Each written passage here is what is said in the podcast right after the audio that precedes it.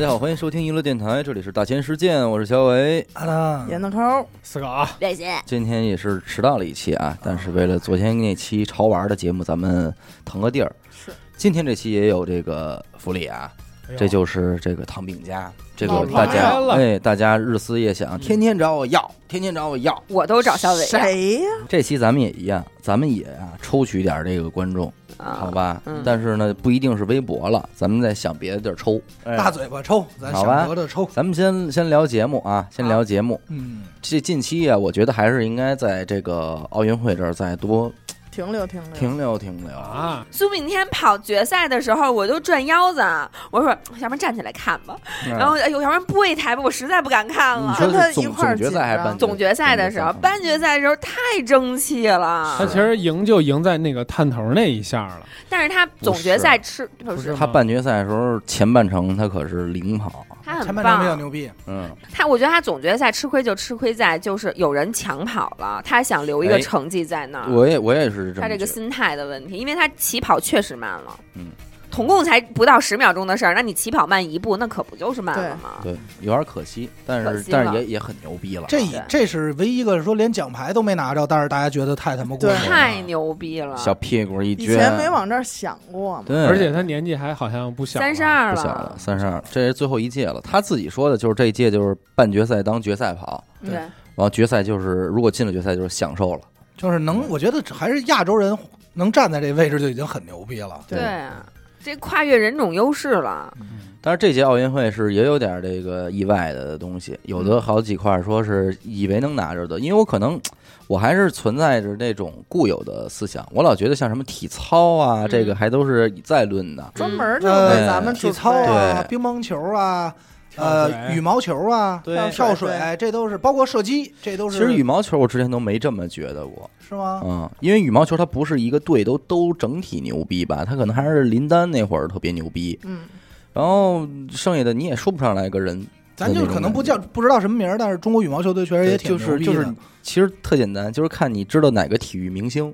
嗯对，你要知道这体育明星，那基本上就是说，哎，这个项目就还可以。对我当时这几天我也给我爸发了几个抖音私信，就是那个现在特火那“我预判了你的预判”那个，啊，那真的太威帅那帅了，太帅了。就已经在那儿等你了。已经开始扣了，你还没回着呢，但是这个要我说也是这个幸运球、赶上了，点儿球，嗯你肯定不能靠这个打比赛，他不可能是所有球都预判。对对对对对对对。只不过能这个。但是就是手拿板攥了，我这个球打过去，你就只能这么给我回来，那我就在那儿等你呗。对这看比赛，可能有的时候看的还就是这种新鲜劲儿、细节、细节这种突发情况嘛。滑板是第一届加入奥运会，对，第一届也拿下了这个日本选手拿下了世界上第一块奥运滑板金牌，哦，日本人拿了，嗯日本人，那但是那个小孩儿确实太厉害了，是吗？他是这么多年啊，就是呃墙内开花，墙外香，怎么讲？在日本练的美国人觉得我操。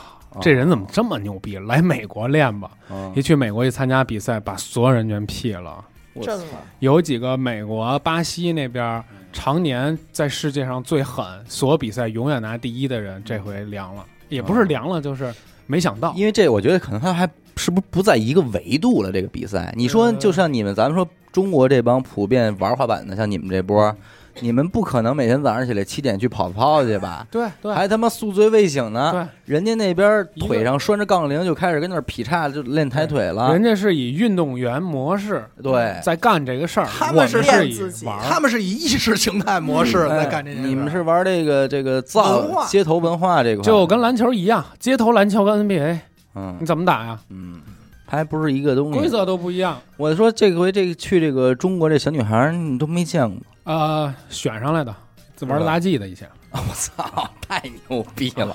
但是你让这帮练杂技的真说去玩个体操什么的，又不行，那也又不是一嗯体能又得差着呢。反正他们这属于跨界选材嘛，你直接练关注过中国滑板这个奥运队这块吗？没有，我都不看，嗯，连滑板我一点滑板消息我都不接收，现在这玩腻了。就是现在我就看有点有点恶，凡尔赛，有点恶心。是不是打打那个滑板一进入奥运会就赶紧跑了？哎，没有说说怕。完了，怕了我跟别找我怕怕认出来啊！我跟那谁 大魔露馅儿了我跟那大魔王，我们俩差不多。是吧？我们退役 哪个大魔王啊？退役了还就？那个打乒乓球那个张一宁吧，叫什么？你是小魔王，我你是小魔鬼，你是崽儿 小魔？魔鬼，你是小怪兽。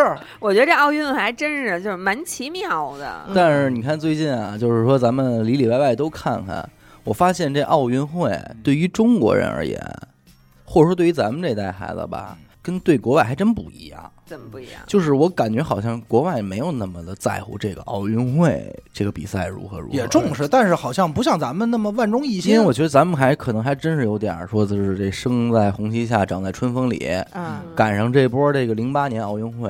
对嗯你想想，从申奥一成功一直到零八年，整个这几年就是宣传，给咱们在内心里边植入的这个就是，这个概念太深民。族荣耀感。哎，就感觉这是一个呃万国非常都重意重注视的一个这个大事件，大赛。那会儿是倒计时一千天，啊，倒计时一年，对，倒计时一百天，就感觉这个事儿不光是咱们这么重视，嗯。人家都看呢，对。估计都人家盯着都咱咱们盯着咱们呢。咱们好多都不知道，因为那会儿我记得小的时候，从零二年开始，我开始看这奥运会。嗯，那会儿我爸我爷爷在家就说说这特别重要，嗯。这怎么怎么着，这全世界人都争这第一。啊，到后来我都不知道世锦赛和这个世界杯，就很多球类都有世锦赛和世界杯嘛，嗯。你都会觉得这些哎金牌分量都没有这个奥运会重奥。运会对重但实际上世锦赛和这个世界杯呢，金牌分量也含金量也很高也很，高，也很高也很高，但当时没这概念。垂类里边的子子哎项目里边，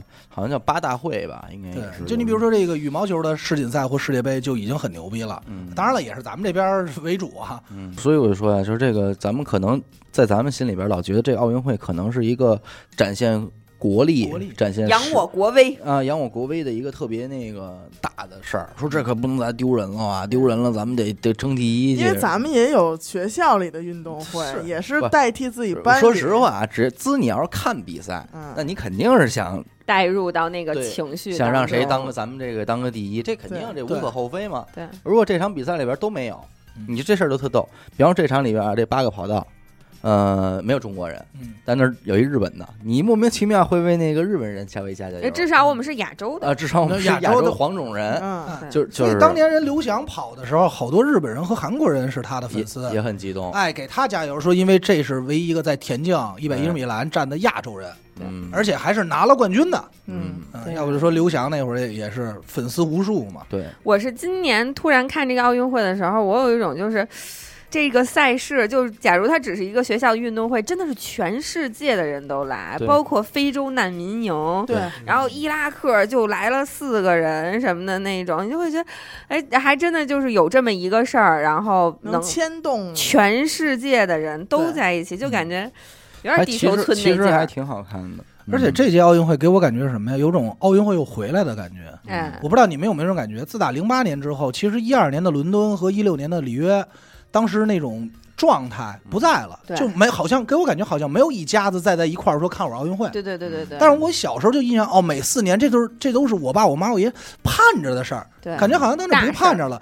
但是，一到这个二就零跟春晚似的。哎，对，但一到一到今年呢，有可能是因为疫情吧，拖了一年，嗯然后反而大家还又特别激动，又好想特别想看。我觉得它真是可能跟这疫情有关系，那显得咱们上一次这奥运会啊远，对对对隔了五年嘛，本来确实也远。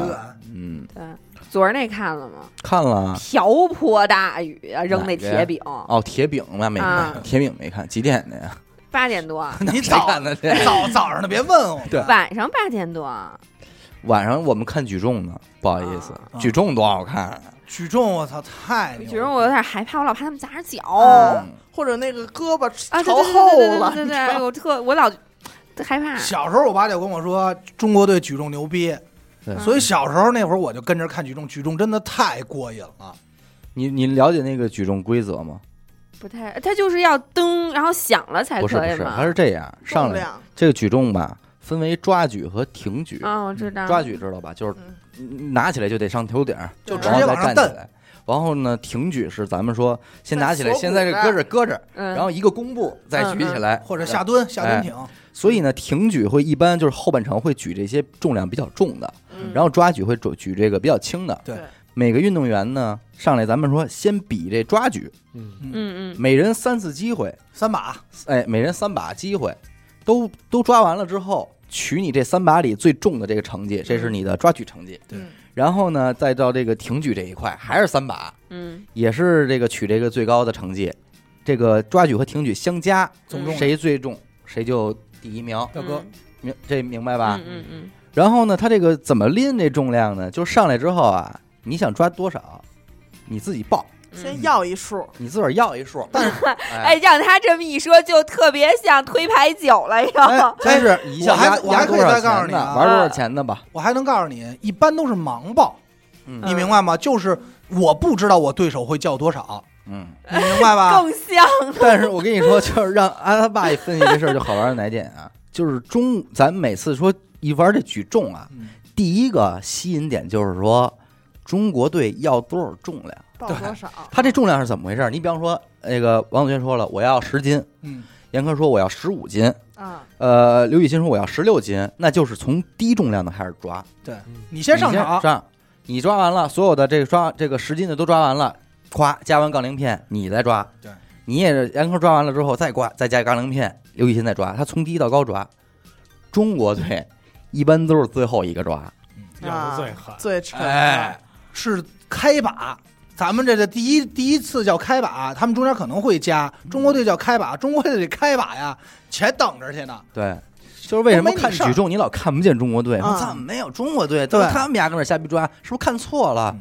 不是，有在后头呢。中国这举重就好看在哪点呢？现在你现在懵，说他得抓多多少啊？然后每次都是，你比方说看人家这都是，哎，这帮这帮人正跟这一百二十公斤这儿这个费劲呢，啊 抓不起抓抓不起来，摔跟头，哎呦鼓掌加油，鼓鼓励哭什么的。完一会儿中国队那披着毛衣上来了，一百三十五，又来一百三十五，而且不费劲啊，上来啪起来了，起来了，嘿，啊，放下。啊放下扔下走了。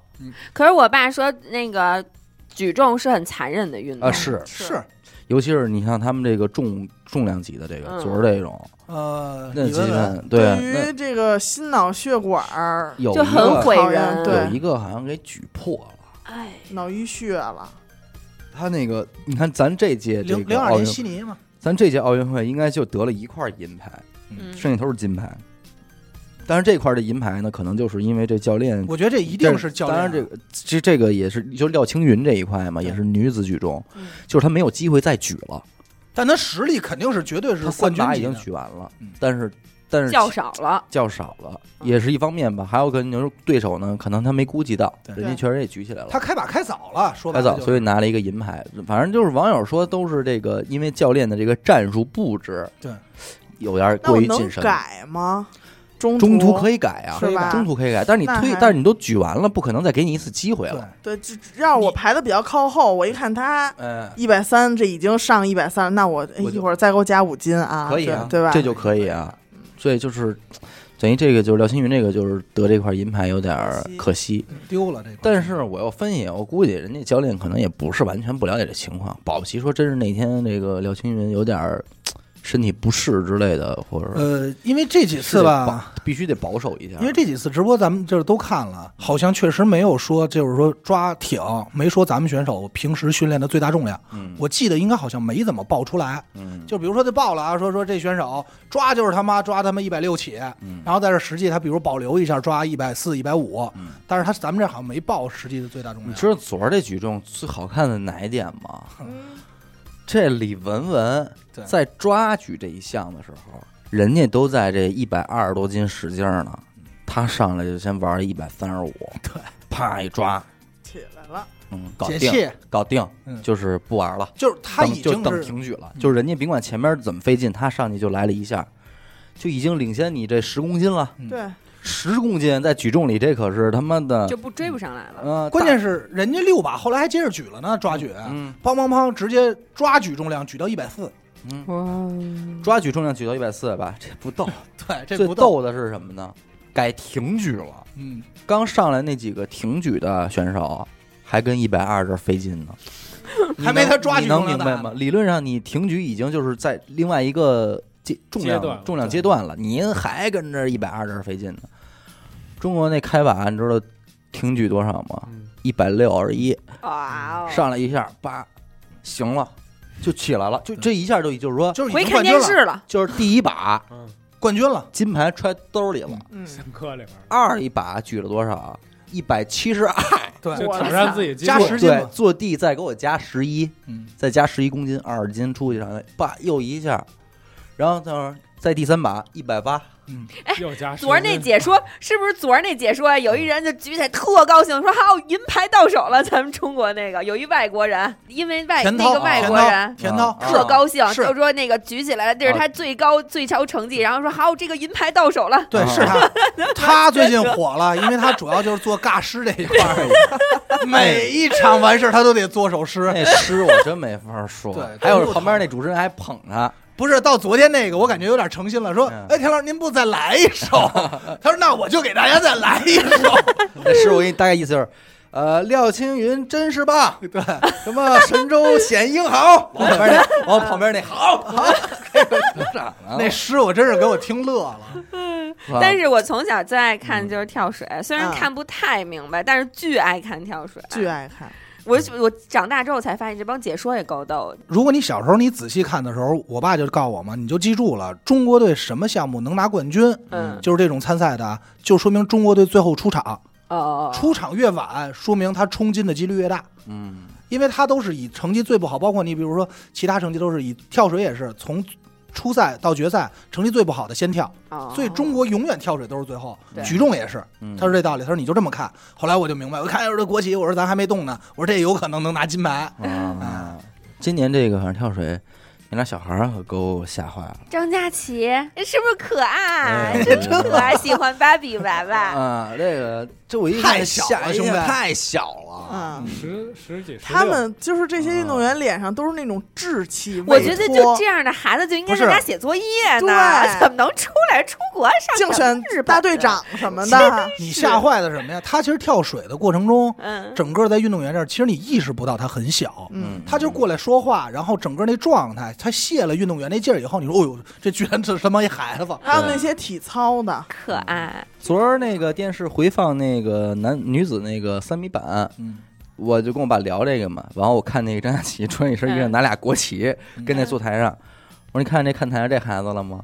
完了啊，怎么了？我说这冠军是 是这冠军。我说不知道的，以为谁家哪教练孩子小丫头，带着玩儿来了。我以为带着玩呢吧，冠军，冠军我操！我说这真没法。那你看，同样对比，昨儿那李文文二十一，啊，这昨儿我跟我媳妇儿啊那李看雯雯零零后，零零后，反正阿达这阵儿没少带他媳妇儿看举重，给他媳妇儿看挺高兴。对，一出来，他媳妇儿就哇，这么大个儿啊！我跟你说，这什么媳妇儿哎啊？不，因为他之前不了解举重，他也不怎么看，他不知道中国举重队特别牛逼。从第一个呃侯智慧，嗯侯智慧。侯智慧第一天啊，啊那会儿阿达那会儿在家跟他媳妇儿看，那儿就看各国选手，说哎呦这怎么这么壮啊，怎么着？等中国那说来，我媳妇哎呦我这个说这太凶了，说说上场跟人气质都不一样，一爆炸头就是上来就是谁啊，就是那感觉要揍人家，有人吗？真的太野了。举重，我跟你说，这个今年这个石智勇，嗯，我跟我爸也跟家看，一嘴这孩子，我爸说这孩子真有点够犟的，嗯，打一上场这嘴就是 骂骂咧咧。对，骂骂咧咧，你说你跟谁啊？一举也是妈了我告诉你，妈逼的，你没发现中国举重队特点吗？嗯我给你数数啊，一个是这造型，咱不说了，就是虎狠；嗯二是什么呀？嘴碎。嘴碎，尤其以这个石志勇为这个，昨儿李文文那不也是吗？哎，昨儿就炸哇！对，也听不懂，你不知道说什么呢啊？就全我这关键小姑娘，小姑娘对零一年对的，。我媳妇儿在那说说，哎呦这大姐，我说你可别叫人大姐，比你小多少呢？哎呦，这是零一年特的，别叫大姐，我前两天看了一个打羽毛球那个，我操，我操，啊我操，我操，我操，那是让人给逼那烦了，是逼的，那是招啊那是那什么给招的那。对面老瞎叫唤，给他叫唤烦了。对哦而且我我如果没听错的话，这个石志勇他在举完了一次之后嗯，他曾经手在嘴边这儿捂，就是比划着一拉扩音啊扩音这儿，冲着下边喊了一个小日本儿。我我因为我看那解说嘛，他就让你逮着了。啊小日本儿，然后那个俩解说员说，哎他在说什么？然后啊，哈哈哈就 就给就给折过去了。我我听的是他喊了一句“还有谁在那之前，是吗？”呃，还有谁是他已经最后一举完了？嗯，他喊的还有谁？第一举就是在停举的第一局举完之后，小二八来了一句，是，然后嘴里就是一直就是你妈了就连举的时候都是抓杠看着底下来一句你妈的，完哎翻翻腕翻零，你妈了个逼的，张志远，你这么说了半天，你能播吗？当时就我逼哔哔哔，不是，哔因为是这样，你想。运动员他如果真不是说有点斗气儿的这劲儿，他上不来这劲儿。嗯。不，是，但是石勇那玩意儿奇怪了，就已经奇怪到就是我跟解恨，不是妈他就是跟自己发狠呢，对。他就跟自，要不然就是我操。啊，对，然后关键都举起来了，还是冲着底下这帮评委骂了，评委也不懂，操，真的，各位我不瞎说啊！你们现在如果听完这期节目有兴趣，你们去回家搜一下石智勇啊，智力的智，勇敢的勇，石智勇那个选手挺猛的，挺猛的。的这场这种举重比赛，全程就是妈了，马街，不服不忿儿。哎，你说他们体育总局会不会管他们呀？我觉得他们，我现在觉得这些运动员特别可爱。一直在管，那个谁，不是张继科，一那太高兴了，一脚踹飞了那个广告牌当场赔了二十七万。哎呦！我跟你说，这些运动员不是这届啊，不是这次。一直的是这届张继科都没上，运动员这些就是言行一直在管，因为还是那句话，中国是现在特别在乎，就是你代表中国去参赛。形象。虽然你个人拿了冠军，但是你这些，对你知道吧？他一直在管，就好多那会儿我看那个采访刘国梁嘛，就说过，对。刘国梁跟他们说，你们嘴里那词儿自己都注意点啊。嗯，那国乒队纪律可严格了，不是有一个人就是说严格要要求不许摔拍子，有一个人摔了拍子，真送到乡下去喂猪了，嗯而且央视转播，我真，惊了真。玩变形计了。就好好多就是他特别严，包括什么肯定举重队啊，然后跳水队啊，这些羽毛球队都说过，都严厉禁止。而且你们不觉得，就现在这帮运动员，这个颜值跟咱们小时候看的都都不是一好看，尤其那些女孩子，这次男的女男的也行啊，嗯。这次东京奥运会，咱们尤其是体操这一块儿，嗯。他们都是自己带了妆、化妆、造型的这个人嗯。专门去的，嗯，嗯，我最近不再弄那些猴屁股、红脸蛋蛋儿了。我看了一游泳的，给我帅着了。谁呀？呃，名字我记不住了。嗯，哦，好像是嗯大高个儿，啊是小白脸儿，游泳漂亮游泳的都是倒三角。漂亮，游泳啊，从谁那儿开始？从宁泽涛开始。宁泽涛宁泽涛，宁泽涛，孙杨一般。嗯宁泽涛那会儿孙杨没整牙之前真是嗯，别乐，但是整完了就是像，其实都还挺精神的。真是帅哇！今年这个叫什么？刚那叫什么？汪什么汪？顺汪顺真帅。这两天出一八卦，说这汪顺和张雨霏好像是一对儿是吗？啊，谈恋爱呢。恋爱说以前谁扒出来说这个汪顺以前那个微信头像是张雨霏，还有那谈也就谈了，这无所谓。那人一个对儿的一个对儿一块儿练一块儿玩儿呗。那人家肯定得对那去边儿消化消化。要说这长得帅的，我特喜欢那个羽毛球的那个鲍春来，哦就从那会儿开上去始，还有他，呃，觉得哎有点帅的，嗯，是，反正就是这几年吧，就越发的，哎，不像咱小时候一看那，我家伙这这个要不练这个 可没哎呦，是这词儿，是是，你一张嘴就是干这个的，是干这个的，一说就是，哟呵，是得是得练点这个，是得是得走点这个。是得干这个的。对吧？呃，现在一看这体育，反正哎，都那还挺有样儿的，挺挺精神，挺帅，挺漂亮的，都还。但是我真是我这两天看的最逗的，第一块让我逗着的，一个是这个刚才举重那个跟我媳妇儿，还有一个就是射击，嗯，这十米气手枪。那大哥插着兜顶一肚子，第一天我感觉好像没穿着中国队队服啊，人家都是扶着腰单手，应该好像是庞伟嗯拿第拿第一块拿了一块银牌嘛，就他插着兜儿，而且每回射之前必须左手先插兜儿，得先摸兜里去再打。我说这他妈太有样儿，我说这绝对是一大哥，这个从兜里攥着东西，挺着一大肚子，嗯然后穿一白 T，说谁啊？嗯然后打两枪，真有点有点有样样儿，真的。当然，但是这这阵儿其实最火的是这个关于还是伊藤美诚这个，这咱上周不就聊了吗？这羽毛球不是乒乓球混双输了之后，各种这个就是说插这个，果不其然，其实果不其然就是这一输，不告诉说不光是日本媒体，连台湾媒体都祝贺，热烈祝贺这个日本那个乒乓球夺冠。啊，那几只狗，嗯那几个狗粑粑，那帮之前那那个谁，他们家那狗死了，台湾那边还表示蛮伤是。心。嗯。是。果不其然嘛，就是今年就乒乓球女单，嗯。我一开始还真没太敢看，啊，就是关于这个孙颖莎和这个伊藤美诚的那一场，但是结果还真是得亏我是没怎么知道，后来是我在知道这事儿的时候，阿达已经告诉我已经四比零赢完了，对，打一突嘛，打一突，总比分挂了一突，就不给他脸没脸。出被窝，嗯，其实混双那也不叫给脸，混双那个我觉得肯定还是说有失误的。你没看，如果你看了的话，混双你就已经知道咱们赢不了了。对，因为到后期就是明显咱们这边就很乱了。你想啊，两个人两边打球，在疯狂的对球的状态下，对方是两个人各自站在原地不动，而你这边已经是完成跑了，完场跑了，那这你这肯定对啊。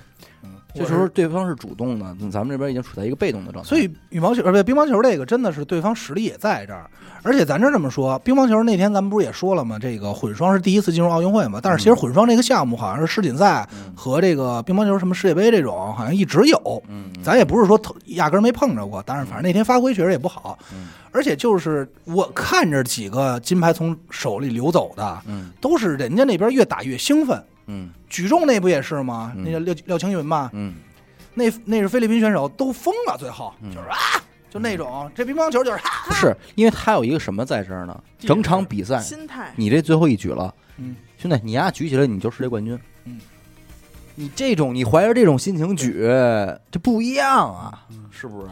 而且拼了吧！咱们有过一回啊，咱们那举完不是也 ICU 去了吗？真的啊？真的啊，就唐唐公红零二年那个那女的也是的特别胖，然后就最后一举了，最后你只能超十公斤呢，就是她加了，她好像加了十多公斤，愣举的，你只能加这个，不然你赢不了，赢不，了了，就愣拼了。必须得你要为金牌你就来吧，七窍流血了，好像有点儿没有，他嗯应该就是直接进 ICU，就是说这个什么放血也不行啊，血管都破了，脑子里。那怎么办？他这个挺不容易的。不容易。这项目确实太太嗯而且日本想赢中国乒乓球这事儿都不是一两天了，对，这就是人家太想赢了。那是伊藤美诚妈妈从小就告诉孩子，主要是什么呀？它这里边有好几个层面，一个是运动员层面的，嗯。对，嗯。还有一个是球迷层面的，嗯。嗯。还有一个什么呀？是外围层面的，就是人家平时不看球，嗯。但是这回我就知道一事儿，哎，我们国家赢你们国家了。对，他这个什么是后续影响，这让这个中国网民更加生气的呢？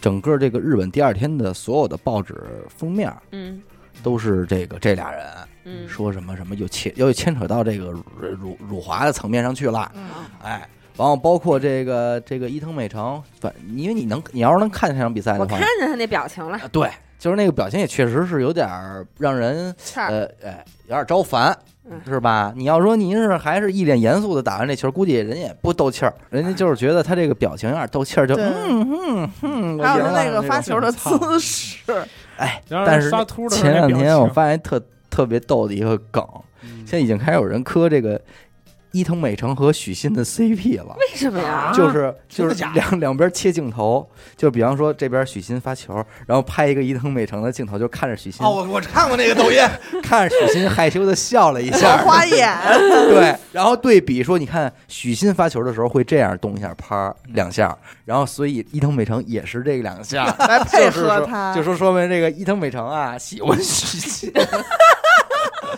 你要哎，就是确实我知道我看过那个，确实是那意思。你呀看完那俩抖音，你评论里边你看去吧，说你也磕，看完这个觉得没有那么讨厌伊啊藤美诚了，就觉得不是，你要知道，就好多的日本，我要没记错，伊藤美诚好像参加过中国集训，啊，看见过参加，他们都来中国学习，他们都是来中国打的。对，所以说喜欢要是真是喜欢许昕，也不是也不可能对，也不是不可能。所以你再把这一联系起来，你就觉得是那意思。尤其在那他那镜头切的，你会感觉，而且你感觉有点甜蜜，哎，不是对有点甜蜜。你在想那天许昕状态确实不是很稳定，哎呦，你在多眼这个人分心了，分心被诱惑了，走？神儿了，走神儿了。因为当时我应该是看完那场比赛输，转身就刷到这视频了。嗯，我说：“哎，是是美人计哈，哎呦，我的妈！是他妈美人计哈。他长得也不美啊。是你就说那意思，嗯，停留在这个体育层面的话，肯定是无所谓，没有没有那么大主要就是人们把这个以以这个添油加醋，这就受不了。你像那天我看那个男双羽毛球，就是输那哪儿了吧？啊，我一看我这跟中华台北打，这要完，我说这完了，因为什么呀？你输哪儿都行，你输他，这就是文章。那边人家是真不，那边儿他们经常就就就就就拿这些东西。你说中国跟日本打也好，跟哪儿打，经常拿咱们这个过去做文章去，变成政治的武器。我我我今天看了一个，就是说美国这两嗯天所发的各种关于奥运会的报道的照片儿，是吗？这特苍蝇，中国欠儿欠灯是吗？中国的运动员他都会挑非常丑的，就是你跳起来是脸脸歪七扭八的时候，他啪给你来一张，说中国选手夺冠。然后如果是其他国家选手，就是那种特美，在领奖台上啊，对对就是对，压逼那种。什么那种玩意儿？ins 风的照片，就是 ins 风。连滤镜都不一样。这么幼稚吗？有劲没劲、哎，啊？我告诉你，美国其实就这么无聊。央视玩一更狠的，直接美国国旗白的，了，嗯，美国的变成一个丧旗，白了没东西，哎，就是说弄成这些东西，其实就没劲了。技术问题嘛。就不应该给他们脸，就弄他们家呢。你看台湾这最近还有什么呀？比方说比赛完了之后，哎，这个那个台湾选手拿着照片儿照相机叭一拍，拍的这个照片里有这个韩国队，有这个日本队，嗯然后可能特角儿那块儿有俩这个中国队的选手，然后这个台湾就是媒解媒体解读说，你看咱们我们是第一岛链的，我们是这个呃发达的好邻居，不带你就就就你特无聊对，你知道老弄这种东西，就是就有中生有。有种什么呀？有种那他妈小学班里同学传闲话那种劲儿，特太他妈傻逼没劲了。但是我觉得中国在举办奥运会，马上要办冬奥会嘛，明年，嗯。我觉得中国特舍得花钱，哎，中国好像还唯一赚钱，为数不多赚赚。钱确实赚钱了。08你看这日本什么床纸磕巴儿，嗯 但日本这花的比咱们多。赔的也他他没赚下，现在他一任何进项都没有。不是你，你首先想，他肯定赚不着了。嗯，对他的周边去卖谁去呀？嗯对对吧？主要其实就是几个转播权，然后我几个连它幸运赞助商。物是什么我都不知道，现在他那个吉祥物以前是出来过，也是几个，但是这次好像就就给怕了，嗯。就没有。就没提。那天我看有一点评的说，我甚至觉得都不怎么吉祥，他这开幕式确实是也让人喷的够呛，诟病。就是连自己啊带，就是他妈连日本说本地实话，我本来，挺期待就是这个东京这场奥运会的开幕式的。嗯我也特期待，但是说实话，我确实是跳着看的。我后来有点因为你不知道出出，现就是它这个整个这个日本文化里边还是有很多典型的东西，你还有也挺期待看看它怎么给融合一下的。还有他那几个预热那项目，给我嗯吓坏了，是，结果这大脑袋。嗯，我就一直啊想看到有那样的一个开幕式，有趣味性啊，或者好多这个网友的嗨脑洞。啊什么的。说，比方说这个火炬是这呃火焰圣火是哥斯拉点燃的，对。高达什么那的，佐助来一个火盾点着了，是那大 AV 那种，嗯，打一没有大 AV 啊，不知火舞点燃的，就是上来选手第一场出场是一堆 A U，，一堆 U 先举着鲜花冲上来了，你就会满场跑了一堆呦，什么玩意儿啊你？穿裸体裸体 POCO 团，对，穿你妈这是撞你，拿着那油和那什么，穿着以奶洗面。穿着基尼上来在会场上奔跑，那不行，哪怕没有动漫，你就想象咱们好多就是小时候看到好多，你会想，哎，是不是日本元素会在？就有很多很出名的什么这个机器猫，嗯，对，柯南啊，奥特曼，可以用啊。不过可奥特曼是你这么嗯想，哪个动漫形象你能让它代表一个国家呢？我觉得太多，日本就日本全全是这个姐姐，动漫日本可动漫可以代表日本，动漫可以代表日本，但是某一个动漫形象凭什么它就能代表这个国家？所所以也确实不好选。不，但是你起码可以让这些元素出现我一下，全来可以，对？他压根儿这五环那个五环那个嗯图，压根儿用的就是动漫元素。嗯黄色是皮卡丘，对对对吧？哦那用的不就是吗？蓝蓝色是哆啦 A 梦，黑色的是 Hello Kitty，嗯就是唯独绿色那我不知道是谁。嗯黑色是 Hello Kitty，嗯，对他这些当时这出来的时候，那天小伟给我看，我说哎，这确实是，我觉得应该是这样，因为那天为了这个奥运会，我们我提前下班了，对就这开幕式，啊，提前一个小时，我说走吧，回家得看开幕式。为什么不在这儿搂着你的达达一起看呢？这不扯淡了吗？这看完几点了？因为达达也有要搂的那些妞们，对，啊那些妞还得等着他搂呢。嗯，然后回家这叭一看，哎，有点儿有点儿有点儿下头，呃。而且这个运动员人数也不齐，最重要也没有什么观众啊，对吧？就但是你没观众这事儿确实，但是实际上很多他还是用了很多元素，你比如说每个队的入场仪式，嗯实际上全是动漫和日本游戏的音乐哦，啊、什么那个勇者斗恶龙，嗯嗯，然后就这些什么空战，然后那天我看了一下，人家用的全是这里的还有有怪怪物猎人，嗯。哎，不过这么说，咱们在想，咱们零八年那一届开幕式嗯真的棒真的到棒不行。嗯，我也我也没有这么觉得。为什么？我觉得中国应该逐渐的减少这种用人海战术整齐划一的玩法去演。但是这个确实震撼，你不得不说，我确实是震撼，但是又有点太中国了，就是你不能什么事儿都是让解放军战士冲在第一线，然后玩这整齐划一、嘁哩咔嚓，我就觉得有点儿。中国特色。但是对于我来说，可能观看上就有哎点儿就是说白了就是对于中国老百姓来说，对看的有点累了，对，但可能对于于可能对于其他世界人来说，哎呦还是没见过，还是很震慑的。但是你对于我来说，就是哎呦又是这个，就是你希望更有点创意，又来阅兵了是。吧？连我奶奶都说，咱们当年零八年的时候还弄一威亚，李宁还飞着过去点火炬呢。这回俩台阶儿走上去呢。嗯，这点火炬的方式咱就没法对，每次都都是比较期待的团结嘛，怎么点火炬，嗯，怎么玩这鸽子，这鸽子的元素怎么有？对，哎，这五环怎么拼五的？环怎么出现的？但是到什么时候就是这回日本呀？我有突然几个点，还是有几个哎，我突然就是说把烟掐了。嗯超级变变变那会儿，嗯，哎，嗯当图标当他开始介绍图标的时候，我就从那屋走出来了。我我就知道这个应该是还有点意思，嗯而且他那个变的形式真的还挺好玩的。再一个还是什么比较评价比较高，就是阿达一说我也比较认可，就是他这里边的一个那个视频，还有一个那男的在那个在奥运会会场会场里边玩那些灯，完了灯玩着玩叭给那个城市点亮，对，整个那个视频拍的不错，因为打那个视频开始，我觉得那个时候就从超级变变变开始，然后是点亮那个点亮东京嘛，嗯我当时觉得这个味儿对了，哎，我才觉得哎，这应该是一个日本一个日本奥运会，对嗯，哪怕那男的上来就是那种特别胡闹的，推那个灯，然后有点幽默诙谐嗯嗯，我觉得哎，这是日本的那种那种状态。嗯，然后超级变变变，我也觉得变得也不怎么像，啊我也觉得不怎么像，我就嗯死白咧的看，我也没因为什么？知道？它背景，它前面变那几个背景，它太亮不不应该选用观众当背景，你就是找一白背景来嗯，配合着你这蓝色的小头小脑袋小你看，他在棚拍的那几个变得都哎挺好挺的，好的，因为什么呀？他一调这曝光，啪，把哎影子一去，你觉得哎是那意思。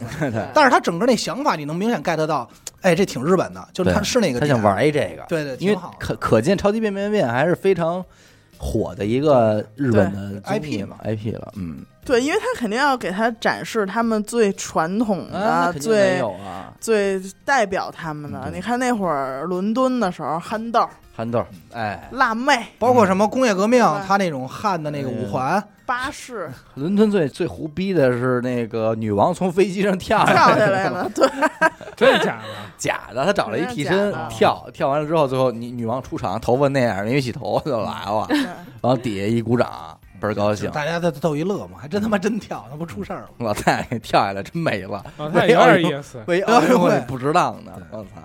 我跟你说，看就是看这些东西，我巨想出去玩去。嗯，不是，我看好多就这些运动员，他不是职业运动员，他是有自己工作的，对，他只是这项他很牛逼，他代表国家来比赛，但他其实可能是一个有兼职的，是个司德国那、个德国那女的，那不是警察吗？对，就是他们都有自己的工作，所以就这整个各不同国家这奥运体系真不一样，嗯他们它不像中国运动员真的就是说职业的，职业或者体系化训练的，因为按实际上按报奥运会的报名准则是谁都可以报，嗯，就是你自己可以报，但是你得挣积分去，对你得挣积分这个去。因为现在就是说按赛制嘛，但是最早的话好像连积分都不用，嗯，就是你交一个报名费，然后你就可以说我想来参加这这三项，哎哈呀，就是自己拿一表，我比跳皮筋儿，啊，然后比比如说，哎，尿泡尿啊，喝口水尿，行，没事去吧，参赛跳去吧，嗯，就玩去，你就可以玩去，谁都能报。嗯。所以好多那种小国家呀，就是自己就是说我出钱锻炼我自己，然后我再为国争光。嗯，他可能也未见得会想那么多，就是说我参与一手，多好啊！你说这个运动会的不是奥运会的初衷多好、啊？奥运会还挺那什么的，奥运会其实是一个，他就想弱化这个国家的概念，对它其实更想强调更想强调运动员的概念，所以他其实不太会。你看奥运会其实很少说，我、这届最强国家什么什么什么，啊，他还是会把这个这个重心集中在每一个运动员身上，对，就是哪哪哪个项目哪哪个运动员，而不是说最强国家第一名。你，看人家什么呀？叫更高、更快、更强。对，人家打的是这个，就是这今年这一年又有多少人能打破记录？嗯，就是做成最快的人类，把人类的极限又往前哎推了一下。对其实他最早做的做的要不然的话，他每届应该发一个，哎，金牌获得最多第一名的国家，再发你一块大金牌，嗯然后第二名 巧克力的发一块大银牌，那不可能。所以这个金牌榜其实都是后来国家们自己为了这个对吧嗯，争的玩的一个金牌榜，保不齐人那儿都没有金牌榜，而且据说好像在一些其他国家，中国得金牌是不会被报道的，为什么？就不想让你知道中国很好，中国好啊，对，要盖着点。还有一个就是，人家这这现在也说说这个中国啊，应该已经过了那个需要靠金牌数量。唯金牌论，去在世界上显示自己的立足的这么国力一个时期了对，就是现在没有奥运会，你也肯定知道我中国，嗯对。所以我就不用在这块儿找面子了。对，所以从这个奥运会的这它叫什么锐度啊，嗯。项目的锐度上，也比较追求这个宽度和厚度。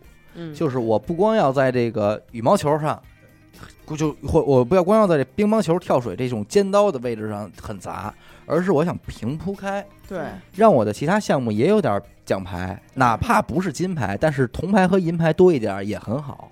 均匀还有之前的冬奥会的突破，因为咱们中国其实一直不是这种冰啊、雪呀、哎这一块儿的，而且不光这个，中国也是在改变咱们现在的说什么呀？一个是训练策略，就是之前可能更多的是崇尚精神力，你要代表国家，所以你怎么样？咱们现在更多的是人性化、科学化嗯训练系统，嗯就是说受伤了，好那好 OK，或者说怎么样，咱们不要上了这个比赛，对咱们就是说不一定非要为了争个金牌，或让自己弄得对，下半辈子咱怎么样？对，对但是你看，这四年一度的奥运会也是给咱们，嗯，就是每个国家的人一个，就是一个抱团儿的小小机会，嗯对对对啊对吧？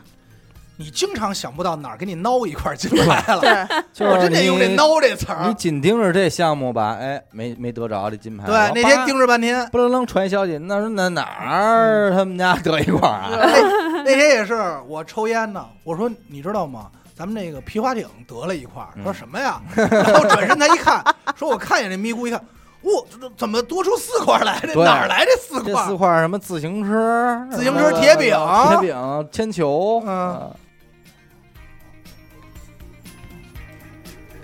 然后再最近这最大的瓜就是说吴先生那个，呃拯救咱无限这个那会抓儿捕吴先生，说前两天咱录这四柱八字，这底下评论给操，胖爷真牛逼，给断了，给断了，刚他妈八月一号就到了。啊，吃官司，嗯，吴先生一出事儿，我是高兴，嗯。因为多少年前我就神烦他，嗯因为这个我还跟好多人吵过架，嗯，就是当时所有人都说他好，我就说他不好，然后还跟我吵过架，朋友圈还还骂我，还微信还拉黑过我。真的好多人拉黑过我，你烦的原因是什么呀？太傻逼了，就是我就是我接触他的第一秒钟。我不知道这人是明星，我也不知道他干嘛的，就是他演那个《西游嗯。降魔》那个，嗯。我说怎么找这么一傻逼啊？这干嘛的？也不会演戏啊。嗯，后来才说他是一个顶流，嗯。后来我才知道有这个说唱这个。嗯，我看这不是装逼范儿吗？这是一反个正死狗是因为这事儿也是没早在朋友圈得罪是人，真他妈烦他，是真的很傻逼死。狗那会儿。而且我当时谁再跟我这儿提中国有嘻哈，谁就傻逼啊！给我删了，对给，我删了吧。给我删了。他不是什么都说吗，而且我当时就为什么那些人删我，就是说谁喜欢吴先生，谁就是傻逼。他因为他不吃好坏呀，他他不嗯没有人性啊，他喜欢这种东西。嗯，这种东西，然后就因为这个，我被巨多人骂，被巨多人说说嗯他多努力，你知道吗？嗯他为了他这个艺术付出了多少，你知道吗？终于他妈的消停了这事儿，终于还我一个清白，还他一个清白，还我一个啊您是那被清睡白的 那个，还有您，终于把他弄进去了。我感觉你刚才报复的这个呀，更像是感情纠葛，不像冲事儿。但其实啊，啊，还是劝大家理性吧。这嗯个干坏事儿的，这警察会会惩罚真的是我其实真没想到会是这个结果，我觉得比我想象的要严重很多我也觉啊，得是是吧有？点我我觉得可能也就是认为销声匿迹这事儿就不出来就呃，完了。或者或者说法律上会给予一定的，就是说，比方说他们两双方之间打打官司，对，我觉得就差不多了，或者赔个钱钱什么的哈，违个约。上门给没想到一下就是这个这个罪名已经上来了，嗯给安上了，真是一个刑事的一个责任。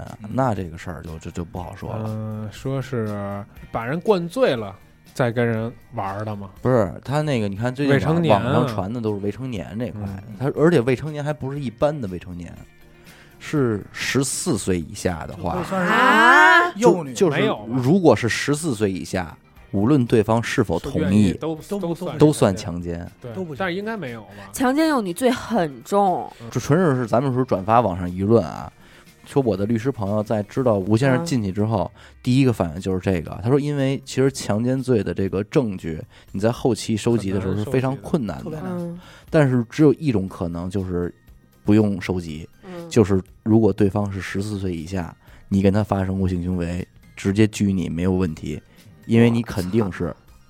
然后，所以就有人网传说，这个吴先生是和一个上海的女粉丝未满十四岁的发生过关系哇操，十年啊，是不是十年起那就肯定就是照着那开完了好说了。现在这事儿。但是你要说这个类型的级别的，你看咱之前聊过丑闻这事儿哈，嗯，也是那期聊的，就是咱们听到的丑闻都是什么吸个毒对啊，对这种偷个税、漏个娼嫖个娼什么的，这种这种东西。但是那天阿达说一个，我给我提醒了，说咱这个你看那谁，李嗯天一嗯不是轮来着吗？嗯轮了，然后最后不是也说也没什么下文了。嗯，他啊，占一什么呀？他好像他犯这事儿的时候，好像他还未成年的吧？没有没有，他不是未成年的事儿。当时我们老师站出来就就就说这老师事儿站出来了。那老师我们的选修课，然后那老师特别逗，然后他就当时就在课堂，因为确实班里当时没什么人了，他就站出来就说说这事儿就扯皮。嗯他说如果假如我现在是他的辩手，我是他的律师，人家只是说拿这事儿来说啊，你如何界定我是强奸？你又如何界定这是轮奸？嗯就是是否在对方自愿承认说他这个证据太难收集收集了，嗯，你知道吧？就是不太好判定和界定。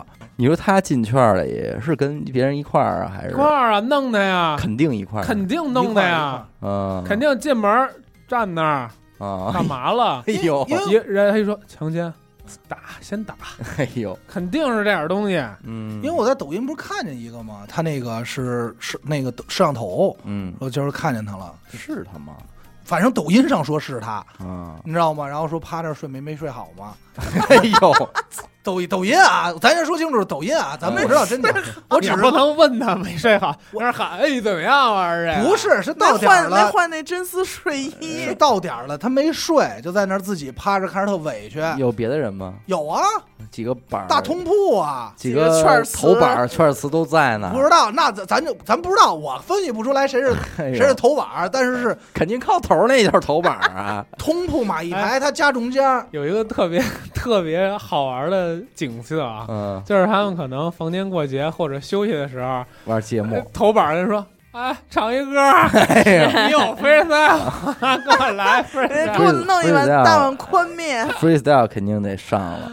哎呦真没想到，你说这一个人从顶流到这一谷遮底，这一下遮到底啊，他就说判他没事儿，他也起不来了。那肯定啊。不是，是这样，判他没事儿，他起不来啊。咱们都能想到，因为咱这么说啊，有过绯闻或者说是丑闻吧污，点艺人，啊，污点艺人多了去了，了好多以后都已经不出来了，大家也就沉寂在这个，再用了。而且大家也不会去追究他到底最后拍没拍啊，或者怎么怎么着啊，凉了嘛，对吧没戏了。但是他这个目前是感觉追的特别紧，对，咱是这么说，我感觉有点杀鸡儆猴的意思。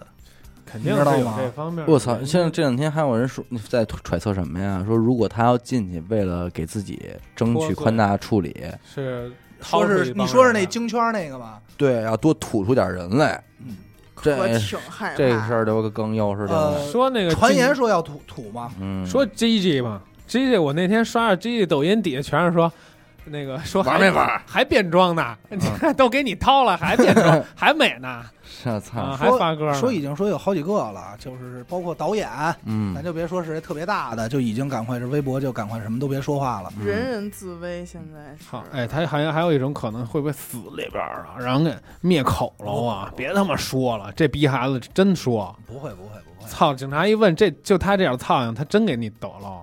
你放心，他不可能在里头真出事儿。说的就跟所有他们家邻居似的。说的好像他能把你秃噜出去对似的，傻爷操！有点害怕。把 我给操了！就打这点炮这个风波传出来，紧接着有一人不是好像是发了微博了吧，检举、嗯说说我要说查谁哪俩明星吸毒嘛，嗯，说查去吧，如果那什么我自愿承担法律责任，谁俩？如果我是忘我真忘了，就愣点胖，就愣点。昨天我看了一个说分辨一个明星是否吸毒，嗯，剃头发，剃头发。嗯比如我前段时间刚剃了一个光头嘛，你要不就给你丫逮了，直接毙了就完了。证据就在娱乐周告里。关键是 他他妈老自己就自己往那个圈里那钻，天有一特尴尬，我不是我们那边片儿警老找我吗？嗯，那天看哟，哟，头发怎么剪了？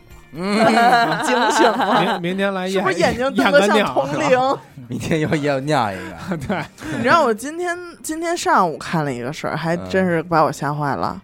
说那个小 S，啊，啊，他他说什么了？我都他说，呀，他们这个中华台北的一个运动员，嗯，嗯，管人叫国手来着。戴资颖叫国手了，啊，说我要请我们的国手到我家里来吃饭，嗯，就这一条对，就这俩字儿，轩然大波，就跟当初各种就是人明星出事儿一样，就是解约，嗯。大批量的解约。现在一有事儿就玩解约，就然后破鼓万人锤，其实小伟还早上还跟我聊呢，就说，然后他说完以后，我觉得总结还真是，我说这两年你别说，这资本躲的是真那么快，对，品牌和资本躲的真的是快。哎，你说哪天我要真犯点事儿，我操，一乐发一周告解这个正式宣布和死狗解约了啊！不是你要犯事儿，是是平台跟咱们解约，肯定不是说咱我跟不跟你解约能解决的问题了。这不是那么简单的了。对，就是这就是去一损俱损。嗯，因为什么呀？现在品牌们都憋着什么呀？喂，你看我率先解约，是不是我先火呀？对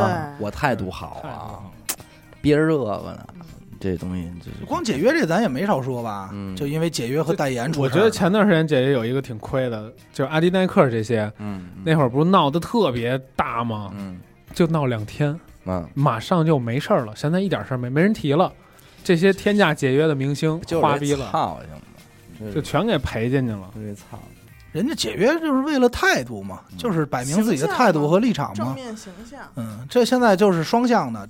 之前其实很少听说有连带责任，现在就是什么呀？产品出事了，明星说明星赶快说，我先解约了啊，对是不是？然后明星出事，产品产品这边说跟我们没关系啊，嗯我们他我也觉得他这行为不好，先解约吧。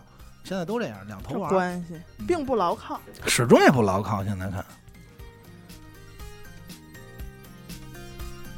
来吧，跟大家介绍介绍咱们这个唐饼家这回给咱们的东西啊。说点好好事儿，其实现在离中秋节还得有一个月呢。嗯这有点距离。对，但是为什么现在弄呢？就是因为您现在要买的这些东西，中秋节可能就不优惠了。为了咱们想要优惠呢，那咱们就提前，咱把这个优惠要来啊对。而且其中呢，关于中秋节的这个礼盒嗯是可以您定时发货的。哦，哎，很贴心好哎，定对，人说了，就是您可以现在先用这个优惠买，啊买完先别发货，哦然后等到过节的那段时间您再发货就可以了。它可以定时发货。对，先把同样是价格给它摁。同样是享受这个优惠的啊。唐景饼家到底是个什么东西？我觉得我们不用在节目里再过多的赘述，了啊。咱们之前介绍一个来自上海的糕点品牌，也是十八年了，想必生长在江南地区的听众应该都有所知晓，是啊，还是比较有名的这么一个蛋黄酥品牌吧嗯，说是糕点啊。好吃，第一款是咱们这个中秋礼盒，叫做糖彩四味集，哦，糖彩四味集啊，里边一共有八枚。这个是咱们今天主推的一个礼盒，是非常适合送礼的。具体长什么样，其实可以参考今天这几个，我们会同时再发一篇这个公众号啊，里边也会发一个一期周告，然后跟大家再去详细的用视频看一下。您也可以在我们的视频里边去看看，您应该挑选哪个。好，这里边啊，一共有八枚嘛，对，每个口味儿两枚。像其中第一个是这个桃山月饼，就是养生桑葚儿，紫色的哦桑葚馅儿的。你刚才吃的那个，我刚才吃的那个，还有一个就是流心儿月饼，哎呦奶黄个是流心儿。这个是真好吃棒那个对是真棒这个应该是在这个这几枚里边好评度非常高的啊，流心儿月饼。流心月饼很贵，它里边是有这个奶黄是吧？对对对对蛋，黄蛋黄、蛋黄流心儿、奶黄流心流儿、心儿。月饼，流心儿月饼。流心儿月饼，再一个叫新苏式月饼，这个龙井荷花，啊，这个我吃了，那个造型是最好看的那个，很清新，很很清新啊。还有一个水晶月饼，叫斑斓翡翠，嗯。透明的啊，口感非常好。刚才我们提到的这四种口味儿呢，这一盒里边一共每个有两枚嗯啊，一共是八枚。咱们也都知道，这个糖饼家呢，就是一个不是一个非常便宜的糕点，但是口味上，确实没什么毛病。无论是我们主播还是各位听众啊，这个之前吃过的都知道，价格什么样呢啊？首先，官方给我报的价格是原价是一百九十八元，但是我自己去淘宝上看了一下，这个礼盒嗯。现在的天猫旗舰店还没有上线，哦，但是部分的淘宝店商家有可能拿得到货源，他们在淘宝上卖，嗯。而他们的售卖价格我看了一下，最便宜的是两百七十七一盒，哦加超公价，嗯，这就超是说公价，就是炒上去了，你知道加吗？价购买，它官方售价是一百九十八一盒，但是这个其他淘宝店拿着货的，现在卖的是两百七十七一盒。这个大家可以去淘宝上看一眼啊，嗯肯定是这个价格。没我蒙您，而且我找的是最便宜的那盒是两百七十七，这还有卖的两百九十八的、三百以上的都有嗯。而咱们拿到的价格是什么呢？在一百九十八的基础之上，嗯你可以领取六十元的优惠券，嗯也就是一百三十八元一盒，并且在此基础之上呢，再送您一盒价值六十九元的荷花酥。哦，一共四枚这两个礼盒都是带有手提包装袋的，就是嗯非常适合送礼的。送礼的原价一百九十八，领取优惠券是这个到手价是一百三十八。嗯。购买方式还跟以前一样啊，还是去咱们这个唐饼家的天猫旗舰店，嗯。然后跟客服报暗号、嗯。报口令。一乐。口令啊，娱乐电台，跟他说娱乐电台，他就给你发优惠券，你就购买就可以了。但是领完优惠券以后，大家要注意啊，在咱们这个第一款礼盒的购买链接里啊，在淘宝上选择的那个类目里边有一个叫博主专享，这个是打个括号的，您必须得拍博主专享这一款，才有这个赠品的荷花酥给到您。您如果没拍那个的话，就没法给到您了。所以在那个下单的时候，一定要看那个月饼种类这里边选项里边有一个博主专享，打上中括号的，点那个购买。然后指定发货时间呢，您就是在这个下单之后，用过淘宝的都知道，在这个下单的备注里边备注上您想要发货时间就可以了。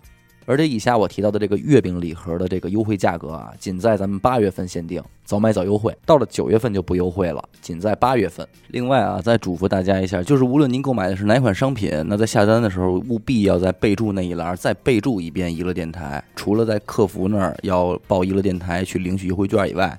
在备注这一栏呢，也要备注上娱乐电台。无论您买的哪款产品，都要备注，因为之前有的时候这个优惠上会出现一些差错。您要是不备注的话，后边的话咱们维护权益也说不清楚了。这个该备注的备注一下。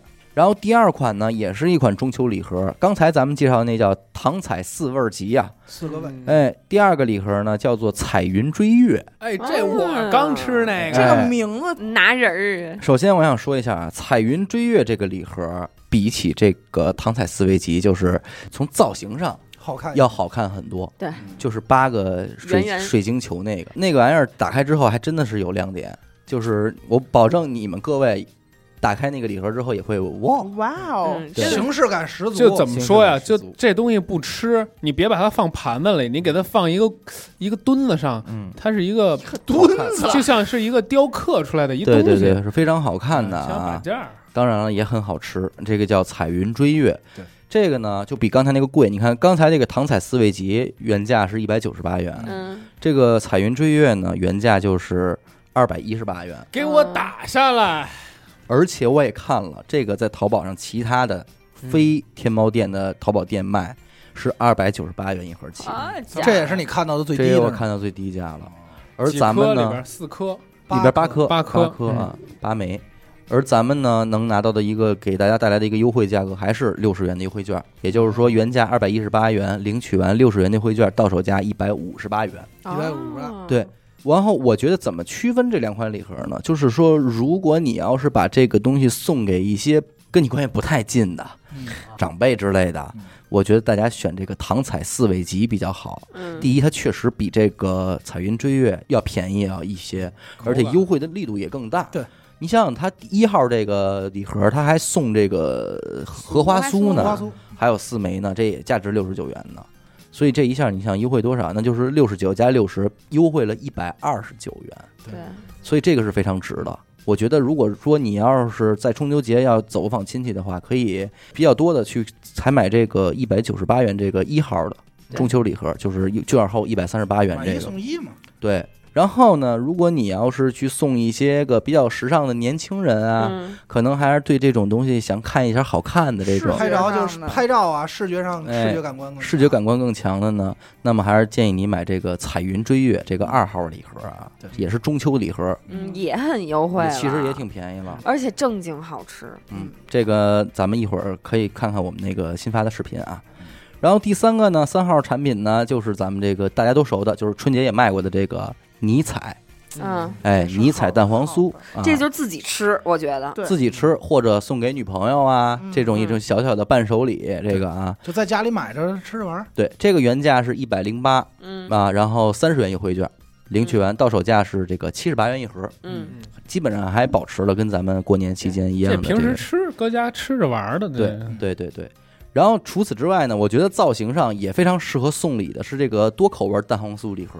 嗯。它是一个什么样的形状？它是一个长条，哦，就像就是我先碰的那个。对，啊。就就是一个细长条，它把所有的蛋黄酥用一排的方式码起来，嗯。一盒里边有这个六六枚六枚。啊。它很逗的是，它这个礼盒的造型，它长条上面吧，一个是印了一个唐朝那种男性的一个造型，啊，底色是绿色的，就是咱们中国传统的那种墨绿色。嗯，然后还有一个呢是那种唐朝女性的那个造型，粉色，你你抱着这俩一男一女就还嗯挺挺好玩的，庆哎对。然后左边一长条，右边一长条，里边都是六枚，原价是一百三十八元两盒，领取完四十元的优惠券之后，到手价是九十八元两盒。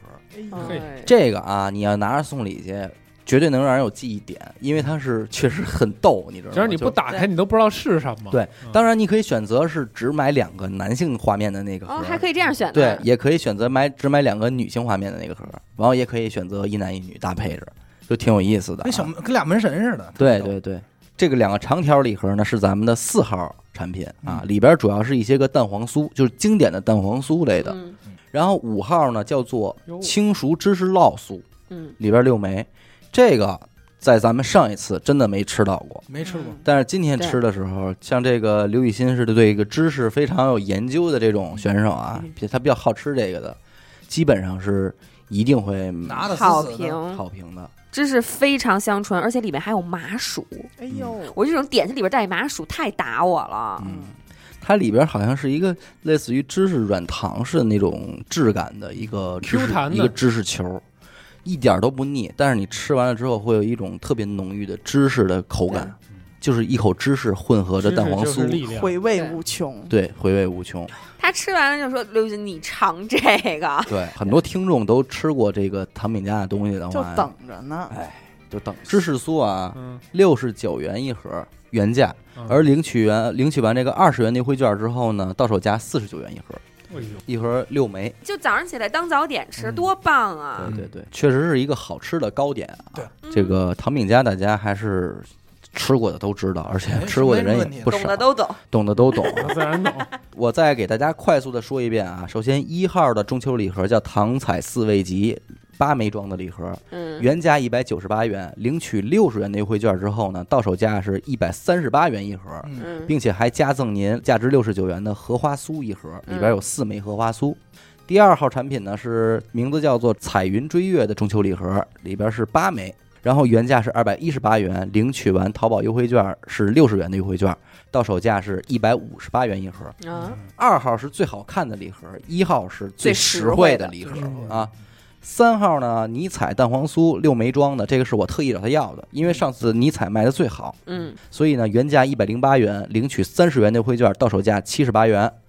第四号产品就是我刚才我说那个，就是男女长条啊乾坤长条礼盒，我给它起的名儿啊，多口味蛋黄酥里边全是蛋黄酥啊，原价是一百三十八元两盒，领取完四十元的优惠券呢，到手价是九十八元两盒，嗯这个也很实惠。嗯，蛋黄酥啊，这里边是五号产品轻熟芝士酪酥六枚装，原价六十九元一盒，领取二十元的优惠券，到手价是四十九元一盒嗯啊。那么全套这个产品呢，购买方式都一样，就是您去嗯唐饼家的官方天猫旗舰店啊，然后跟他们的客服人员回复“娱乐电台”这四个字儿，嗯这就是咱们的口令。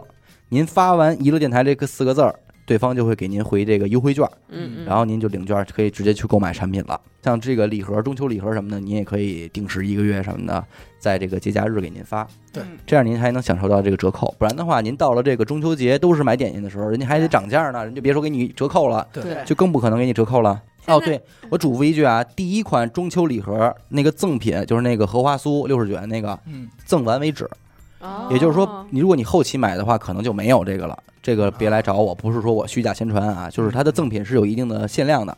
可能您到往后的话呢，领取六十元优惠券，这个优惠还是在，您照样还能便宜六十块钱，但是可能那个加赠的价值六十元的荷花酥可能就没有了。了，然后呢，怎么给大家发放一下这个福利呢？就是我决定啊，每一个这个产品咱们两套啊，两个，能不能这么理解？可以，我们选十个听众，这十个听众呢，呃，有两个获得一号，两个获得二号，两个获得三号，两个获得四号，两个获得五号。嗯但是他们哪两个获得哪号，这就是看咱们这个，哎，我刚开始说不是说咱们这次不在微博上玩这评论了吗？嗯，骗大家呢，哎，还在微博上玩，真 你呀没劲，我就怕你们先去，哎呦，二元你真无聊，哎，你瞅他现在这种，就是哎，我感觉现在就又突然笑的特别就是朴实，你知道吗？又但是大我家就是没说，我就是没跟你们说实话啊。对，但是大家会直接导到这儿听的，然后正好听到你这句，还还在微博，太而且你想你怎么发？是不是还会在微博发一条这个那个微？博，对，哎人家一看就知道了。我不，我这条微博我不发唐饼家这个产品，嗯，我叫你猜这条微博是干什么用的？我跟你说，就光这个人就知道了，啊你还不如就发一正然后常底下评论，先别管干什么用的，我先评论是吧？OK，那咱们呀，反正我这回呀，我选我选什么呀？嗯，我不选前十名，你选长得漂亮的，你选哎可危险，现在这选从第十票可名开始危险。对我这回啊，我从11第到十一对，从第十一到二十名，然后一个评论都没有。十一、十一和十二这两个评论获得咱们一号的唐彩四味集礼盒啊，要是有赠品的话，我连赠品也给你。第第十三、十四号评论的呢，我送您彩云追月嗯，这个比较高端的这个礼盒，以此类推。哎，就以此类推。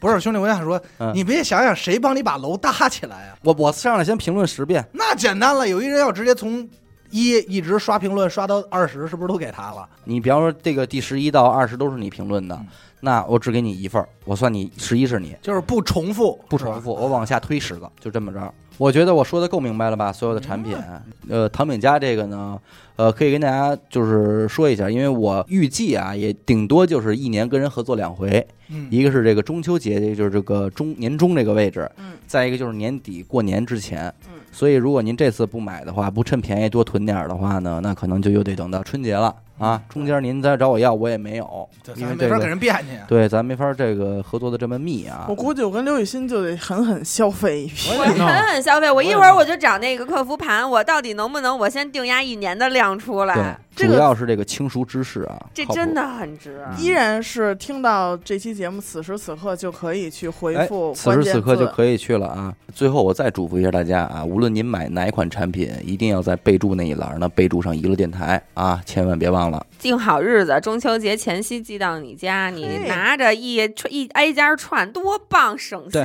到临了了，你再着急上火上人家提楞什么的时候，对，我是关键是它这个包装是真的挺好看的。我这个啊，这半年反正基本上见着了和身边的朋友，其实也知道咱们电台的，啊，基本上唯一跟我要的就是这个唐饼家，是说那我都找唐饼他要过。唐饼家不错啊，嗯这个可以再来点儿。对我说是，我说是 是不错，是不错，我也给你变去，啊是不是？哪儿他妈变？所以今儿来了，今儿来了，大家就把握住了吧啊！把握住。这个应该是谁买谁便宜的，这个啊，这买的就占便宜的，好吧？